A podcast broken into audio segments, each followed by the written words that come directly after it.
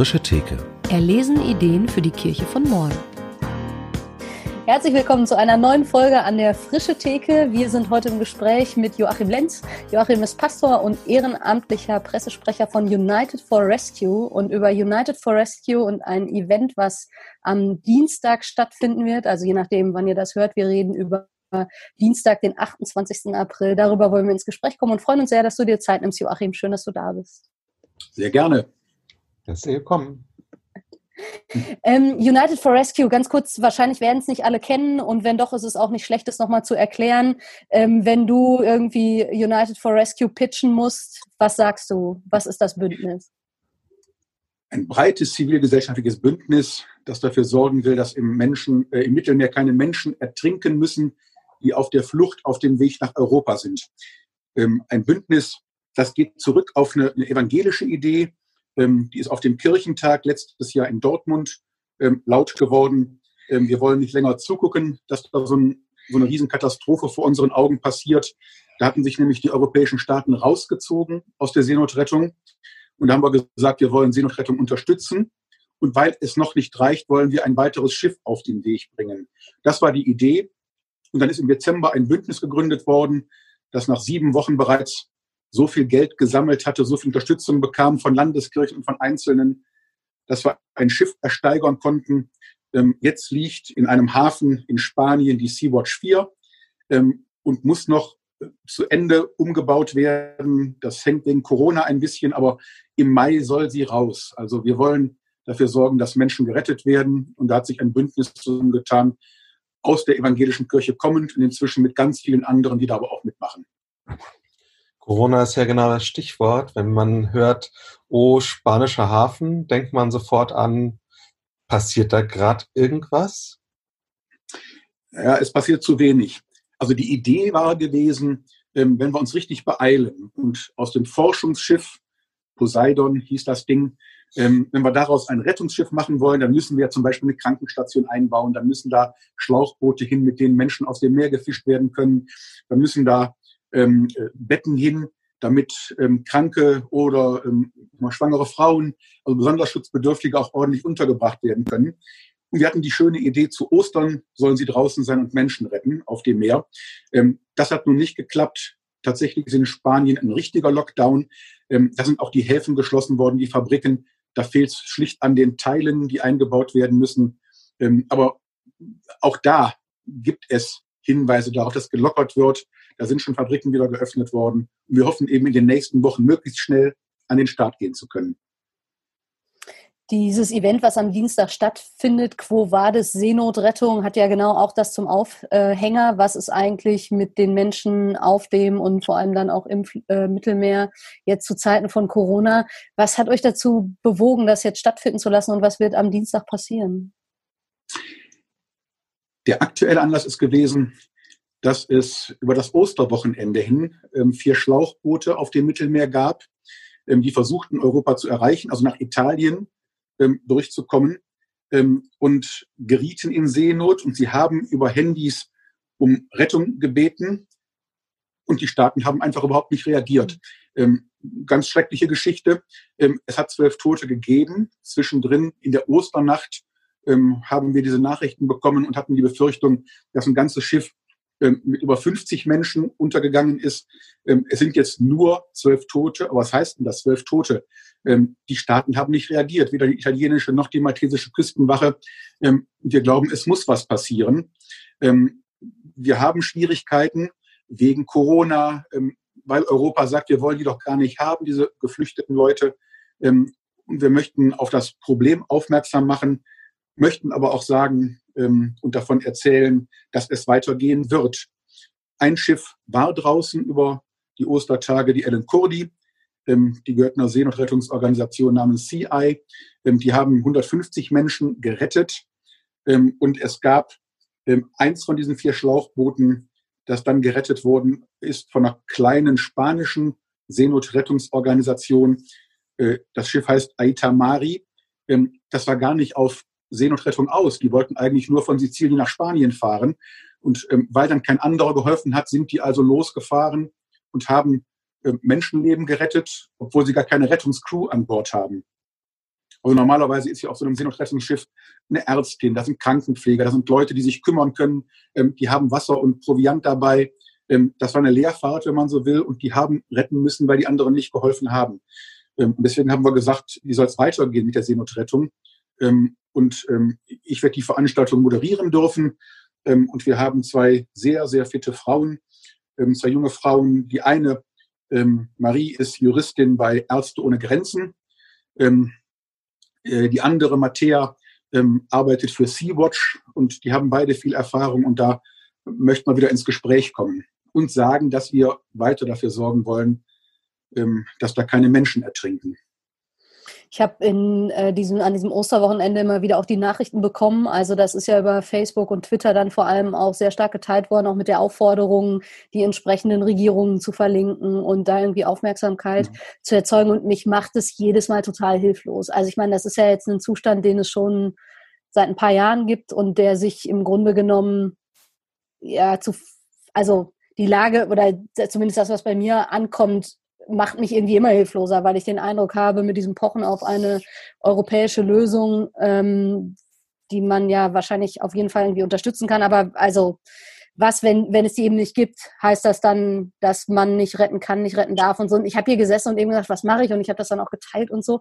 Aber merke, dass mich das wirklich ja wirklich hilflos macht. Und auf der einen Seite bin ich dann mhm. total dankbar für sowas wie United äh, for Rescue, weil ich den Eindruck habe, okay, ich kann zumindest als jemand, der am Ende ja doch nur in seinem gutbürgerlichen, in seiner gutbürgerlichen Wohnung sitzt und sehr sicher ist, irgendwie zumindest finanziell oder durch einen irgendwie symbolischen Support oder so irgendwie daran teilhaben, aber am Ende kann ich irgendwie nichts machen. Ähm, ich weiß nicht, ich vermute, dass es die Situation von vielen Leuten und ein bisschen ähnlich ging es euch ja vielleicht auch, als ihr überlegt habt, wie können wir irgendwie uns jetzt mit diesem Verein engagieren und so. Aber was sind da deine vielleicht auch nochmal Tipps und Hinweise oder was würdest du mir sagen in meiner Situation mit dieser Hilflosigkeit? Erstmal würde ich dir sagen, ich verstehe es gut und es geht mir ähnlich. Hilflosigkeit und auch echter Zorn. Ich ja. bin eigentlich überzeugter Europäer. Ähm, ich finde, dass Europa ein großartiges Friedensprojekt ist. Meine beiden Opas haben im Zweiten Weltkrieg gekämpft. Ähm, das ist toll, Europa. Und was Europa gerade macht, ähm, ist ganz schrecklich. Wir verlieren die Seele Europas. Darum geht's. Und also ich teile Hilflosigkeit und Ärger. und sehe ja auch, dass es gerade nicht besser wird. Also mhm. gerade in diesen Tagen startet eine neue Mission der Europäischen Union, die heißt ähm, nicht mehr Sophia. Das war eine, ähm, die die Außengrenzen schützte und gegen Schlepperbanden vorgehen sollte und ganz viele ähm, Menschen auch gerettet hat, ja. zigtausende von Menschen aus dem Meer gezogen hat. Die neue heißt jetzt Irini und da fahren die Militärschiffe nur noch an Stellen, wo gar keine Flüchtlinge hinkommen. Also es ist fast pervers zu nennen. Das ist der Teil Hilflosigkeit und Ärger. Ähm, das andere, ähm, ich habe da in der Osternacht gesessen und diese Nachrichten verfolgt und ich habe auch getwittert an die italienische Regierung, tut doch um Gottes Willen was. Ähm, ich habe eine, eine, äh, eine Osterkerze mir selber angezündet, Stay Home. Ich war ja auch zu Hause bei mir. Ähm, das ist eine Kerze, die habe ich mal bei einer Seebrücke-Demo letztes Jahr mitgenommen, so eine orangefarbene Kerze und habe mir die angezündet ähm, und habe gebetet, wo ich immer noch denke, das ähm, hilft dann vielleicht doch am Ende. Na und ähm, es, es, hat ja auch vielleicht dann doch geholfen. Also mhm. ähm, es, es, sind Menschen gerettet worden. Ähm, die Ellen Cody, durfte ähm, die Flüchtlinge, die sie an Bord hatten, die keiner haben wollte, dann doch an die italienische Küstenwache abgeben. Also da ähm, hat sich eine Ministerin erweichen lassen. Das Auswärtige Amt, also unser deutsches Außenministerium, hat kräftig mitgeholfen und einer unserer Bündnispartner, die Stadt Palermo, die haben so einen spektakulären Bürgermeister, Leo Luca Orlando, einen Juristen, der wirklich ganz großartig ist, ähm, die haben ähm, gesagt, äh, bringt sie zu uns. Und die Ellen Cody liegt jetzt direkt vor Palermo. Und ähm, also es funktioniert eben doch was. Ähm, Sea-Watch hat gearbeitet. Also ganz viele haben geholfen. Ähm, es gibt ja nicht nur Hilflosigkeit, es gibt auch ja. hoch engagierte, kluge, tolle Leute, die am Ende doch was bewegen. Ähm, man lässt keine Menschen ertrinken, Punkt, ist so ein lockerer Spruch. Denkt man erstmal, aber der ist sehr ernst gemeint und der ist ähm, auch einer, den wir versuchen umzusetzen. Also es ist nicht nur die Hilflosigkeit, sondern wir müssen dranbleiben. Und das andere, ähm, was ein bisschen bei dir anklang, Katharina, ähm, man weiß ja doch nicht, wo sie hinkommen. Wenn bei uns ein Unfall ist, dann fährt ein Rettungswagen los und fragt nicht vorher nach, ob genug ja. Plätze in den, in den Krankenhäusern vor Ort sind. Wir müssen ja. doch retten. Um Gottes Willen und der Menschen willen müssen wir retten. Ja. Und dann müssen wir schauen.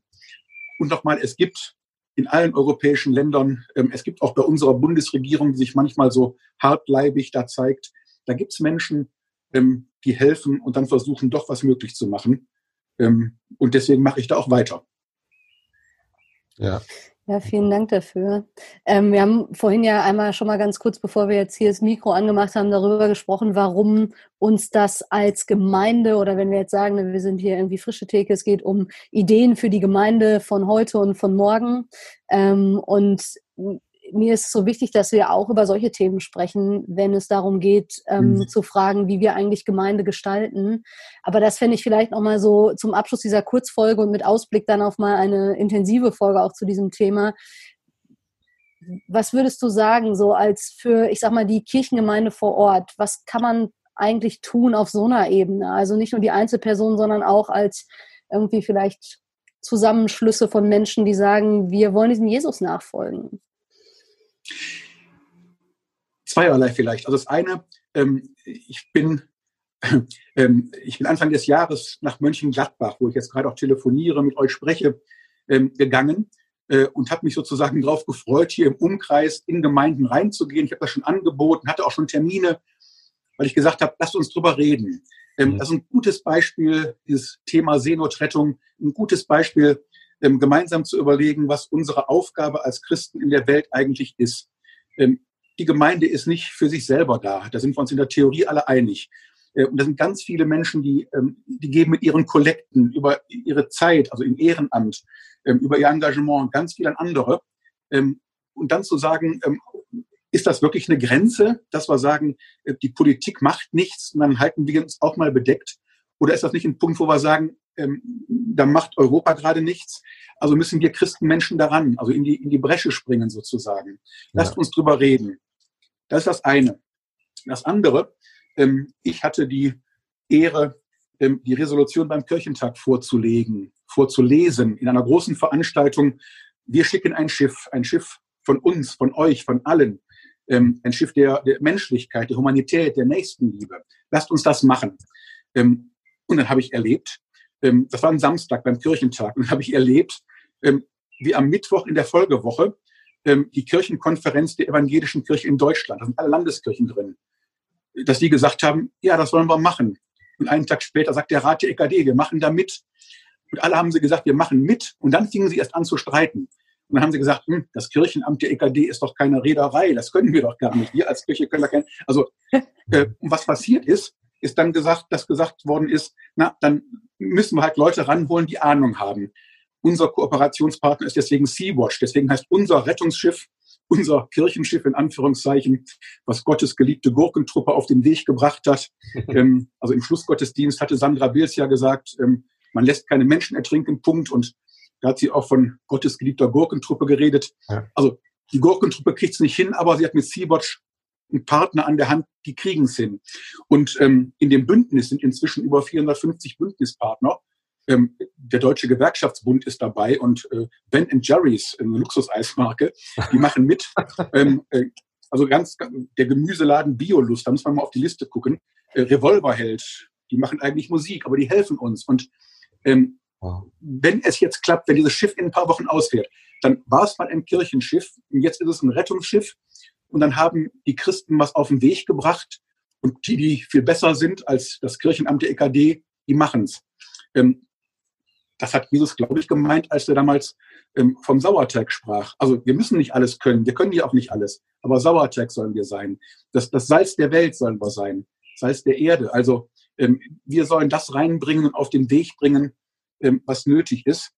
Ähm, ich bin an der Stelle ganz konservativ und fromm und denke, jeder Mensch, der da rausgezogen wird, ähm, ist Grund für die Engel zu jubeln im Himmel. Ähm, da freut sich der liebe Gott drüber. Mal ganz einfach gesprochen. und dann werden es nicht Christen sein, die die rausziehen, sondern Fachleute. Ganz viele von denen sind auch Christinnen und Christen, aber das ist da nicht der Punkt. Aber dass wir als Kirche, als Gemeinde es auf den Weg gebracht haben. Die ganzen Landeskirchen sind dabei.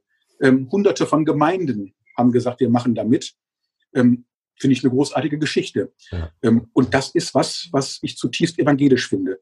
Wir sollen uns nicht einbilden, wir könnten alles selber, ähm, aber wir können dafür sorgen, dass andere es machen.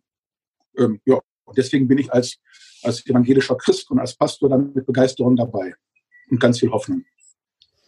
Und man kann am Dienstag mit dabei sein, 18 Uhr über, ich glaube, die Kanäle bei Facebook und so weiter läuft es und vermutlich auch über eure Webseite. Wir verlinken das. Das Einfachste ist über, über YouTube. YouTube, ähm, ja. Also bei YouTube, da kann man auch Kommentare mit reingeben. Wir wollen auch gerne aktuelle Fragen aufnehmen. Wir haben uns dann eine Dreiviertelstunde Zeit genommen.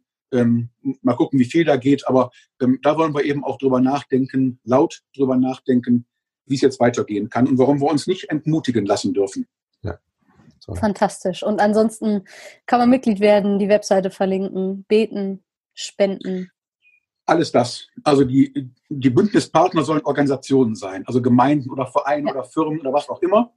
Ähm, fördern kann man natürlich mit Geld und mit Gebeten. Das ist so die Hauptsache. Und ähm, spread the news, ähm, weitererzählen. Auch das ist eine Sache. Ähm, ich bin der Überzeugung, dass die Welt nicht den Bach runtergeht, ähm, sondern ähm, dass es Hoffnung gibt für die Welt. Und ähm, an diesem einen Beispiel, diesem sehr konkreten Beispiel, können wir versuchen, das dann auch mal den anderen, die Nicht-Christinnen und Nicht-Christen zu zeigen. Vielen Dank für deine Zeit. Und, und dein Engagement sehr gerne. an dieser Stelle. Dein Engagement. Ja. Und wir werden uns bestimmt nochmal intensiver sehen, sobald wir uns wieder in echt sehen können. sehr gerne. Und wir sagen Tschüss an alle anderen und bis bald. Tschüss. Tschüss. Tschüss.